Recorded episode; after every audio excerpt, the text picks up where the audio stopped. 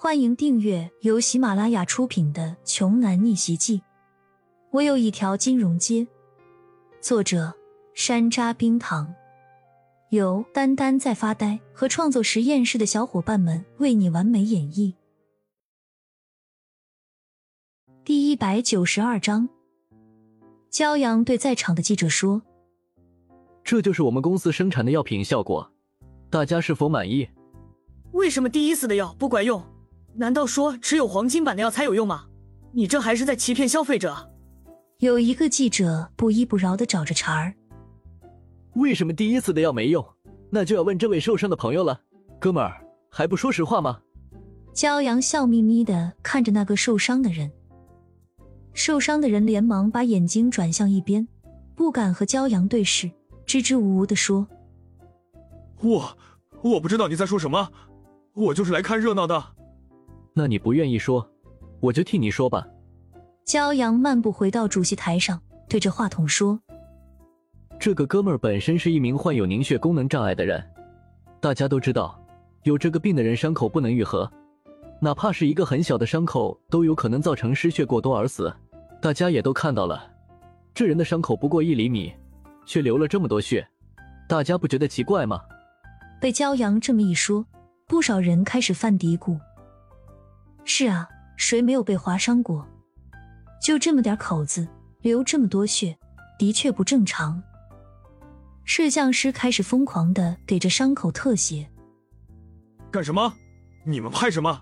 我就是一个来看热闹的，我是个正常人，你诬陷我，我要告你。受伤的哥们捂着伤口，不断躲避摄像机的拍摄。这个时候，剑石回来了，手中还拿着一叠资料。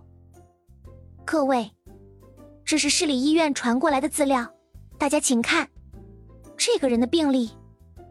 骄阳将资料拿起来给大家看，病历上清清楚楚的写着凝血功能障碍，还有这个人的名字和照片。还真是他，他真的有病啊！他这是来捣乱的吧？竞争对手派来的。受伤的哥们脸上的冷汗越来越多。还是不甘心的说：“没有，这是假的文件。现在造一份假文件很容易。”他还没说完，剑石化作黑影就来到了他的面前。剑石拿着一根针扎在了他的血管上，顿时鲜血就涌了出来。你确定你还在这里耗着？不抓紧时间止血的话，你可能会死哟。反正我们不会给你治疗的。”剑石调皮的说道。这哥们呢还敢在这里停留一秒？捂着针眼就飞快的离开了。这下再傻的人也都能看出来，这是来捣乱的了。真是阴险！新县好不容易有了一个新企业，就来搞破坏，真是混蛋！是啊，还好焦先生戳破了阴谋。不过，这金疮药药效真的棒啊！一时间，金疮药的好评上升到了最高峰。这比单纯的做广告的效果还要好。骄阳笑着对镜头说：“虽然不知道是想找我们麻烦，不过托你的福，我们连广告费都剩下了。”陆源的手机被他捏得嘎巴嘎巴响，脸上的表情都已经扭曲了。好，好你个骄阳！大哥，我们怎么办？洪宽脑子里彻底懵了。那么完美的计划，竟然被骄阳变成了新药的宣传。陆源将手机砸了个稀巴烂，说：“回家睡觉。”他已经放弃了，再这么折腾下去，自己非得气死不可。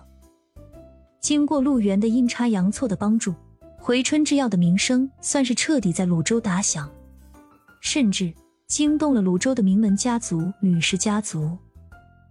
吕家和林家一样，同为泸州的名门望族，没有出过什么高官贵人，但是在泸州可以说是有很深的根基，在各个方面都有广阔的人脉。